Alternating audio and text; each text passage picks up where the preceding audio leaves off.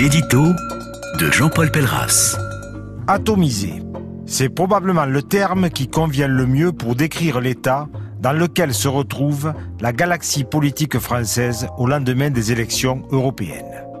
Jusqu'ici, rien de très inquiétant, si ce n'est que les dés semblent jetés pour les prochains scrutins avec deux partis, celui de Le Pen et celui de Macron, d'ores et déjà annoncés pour les seconds tours.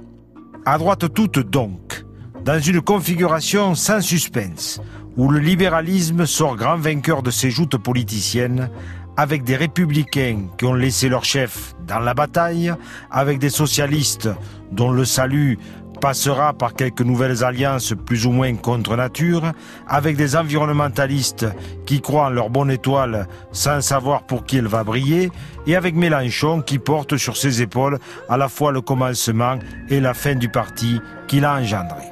Résultat des courses, le Rassemblement national et la République en marche commencent à prospecter dans nos campagnes pour ratisser large en vue des municipales de 2020, ce qui promet un joli bazar car l'opération séduction va donner à réfléchir dans le camp des courtisables de mieux en mieux achalandés.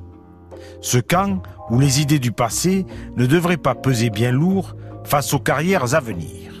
En résumé, en résumé, droites et gauches empoussiérées risquent de faire long feu face aux favoris du moment, soi-disant de plus en plus respectables pour les uns et de plus en plus incontournables pour les autres. Un scénario sans réel contre-pouvoir, ni débat d'idées, qui n'oppose pas deux tendances, mais deux candidats, et qui prend en otage les consciences, comme il hypothèque les quinquennats. Un jeu de dupes, pour lequel la démocratie devient une variable d'ajustement, un pis-aller, une éventualité qui dépanne les orateurs et hypnotise les électeurs. Lors du prochain round, en 2020, nous risquons à ce titre de nous retrouver avec des villes passées aux mains du Rassemblement national ou de la République en marche et des communautés de communes complètement déstructurées politiquement. Une situation inédite qui en dit long sur l'état d'une France émiettée. Cette France, cette France qui, paradoxalement, n'a jamais eu aussi peu de choix pour désigner ses représentants et choisir sa destinée.